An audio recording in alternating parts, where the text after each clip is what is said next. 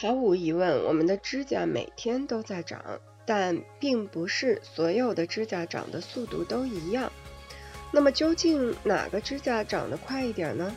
很多人都会认为是大拇指的指甲长得最快，因为我们通常在修指甲的时候，会不自觉地将大拇指指甲修得长一些，因为你经常用大拇指甲抠东西。其实你们都想错了，答案是中指的指甲长得最快。另外，如果我们喜欢用右手的话，那么右手中指的指甲长得就更快。相反的，习惯用左手的人，左手指甲则长得比较快。